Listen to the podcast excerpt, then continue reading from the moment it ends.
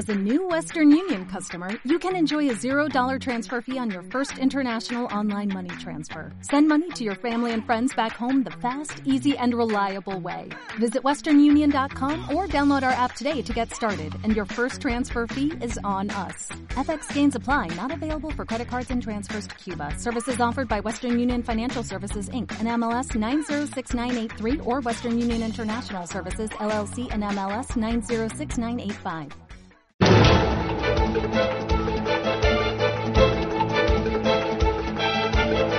El primer análisis de la mañana. Con Javier Santa Cruz, economista. Javier, ¿qué tal? Muy buenos días. ¿Qué tal, Susana? Muy buenos días. ¿Qué tal? ¿Cómo vas? Muy bien, atentos a, a tal como están las cosas. Mm. Que desde luego no tenemos para aburrirnos. Bueno, en el ámbito económico, primero, eh, la reacción de la bolsa y la reacción de los bonos. Entiendo que el mejor termómetro para ver la inquietud de los inversores, tanto nacionales como internacionales, es vigilar la rentabilidad del bono a 10 años y, por lo tanto, la prima de riesgo, ¿no?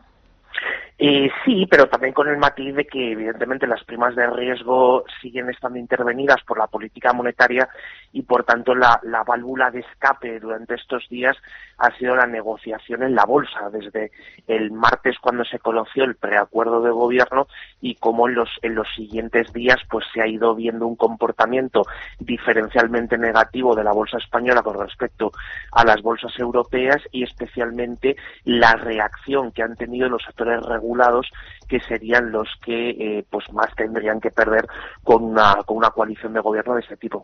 Ujú. Eh, pendientes de los mercados, al final, eh, la bolsa y los bonos reflejan la inquietud que se palpa en la calle, inquietud que se palpa entre los grandes inversores y también en los grandes empresarios. En el terreno laboral, eh, lo que más preocupa es que haya una subida del salario mínimo interprofesional.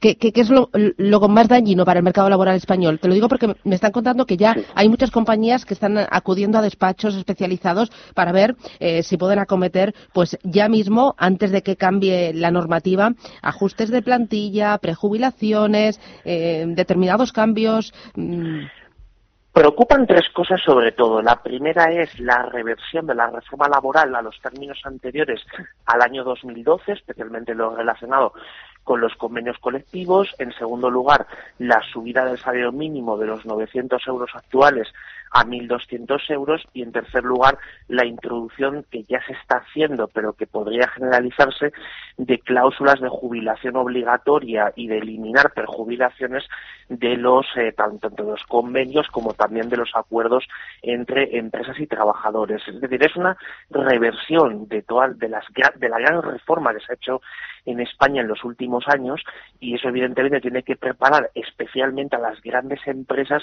que han sido las grandes creadoras de empleo desde el año 2012. Hay que recordar que la mayor parte del empleo que se ha creado en España y que ha llevado a que la tasa de paro esté un poco por debajo del 14%, se haya reducido más de 10 puntos con respecto a lo, a lo peor de la crisis, han sido las grandes empresas y además eh, de, una, de una forma mu- muy concreta, que era eh, trocear los puestos de trabajo, eh, emplear a más gente y además emplearla en empleos con una mejor cualificación, pero al mismo tiempo con una orientación hacia el exterior, con lo cual eso es lo que está en peligro a día de hoy.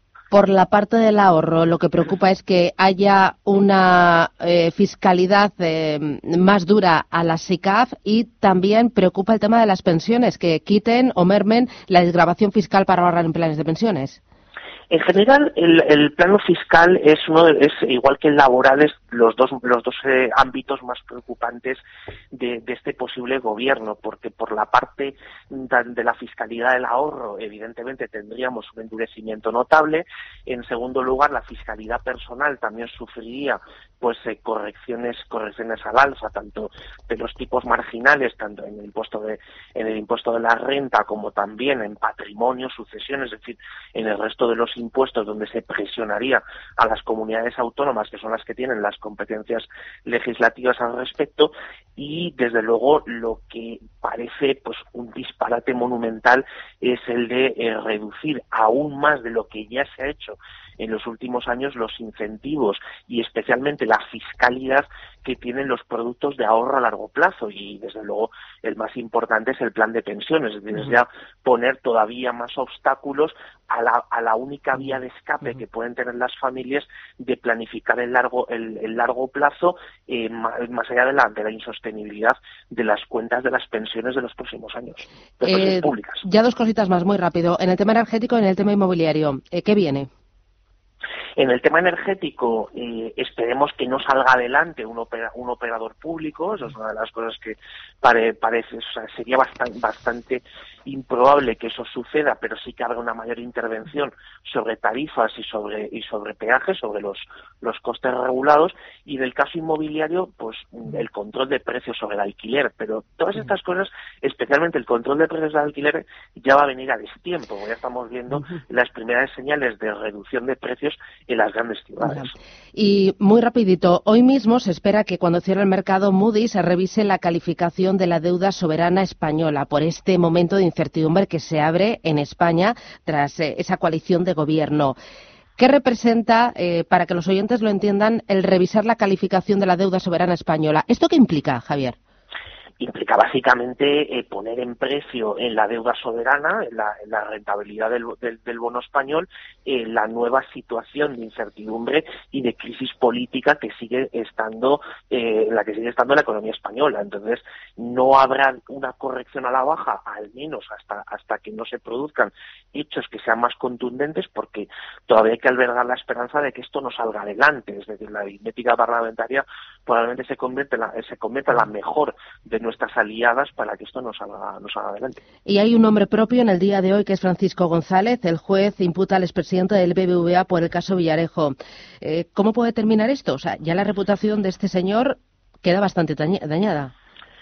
Sí, pero esto ya se, se quedó dañado hace unos meses, eh, todo con las con las publicaciones de, grabaciones y de bueno pues de las de las cosas que han ido pasando. Lo, lo importante es que cuanto antes se aclare esta situación, especialmente para la reputación de del banco y, y desde luego pues que sepamos qué es lo que ha pasado y cuáles son las medidas que hay que tomar a futuro para que esto no vuelva a suceder. Javier Santa Cruz, economista, un placer. Que tengas buen día, buen viernes. Gracias, un Adiós.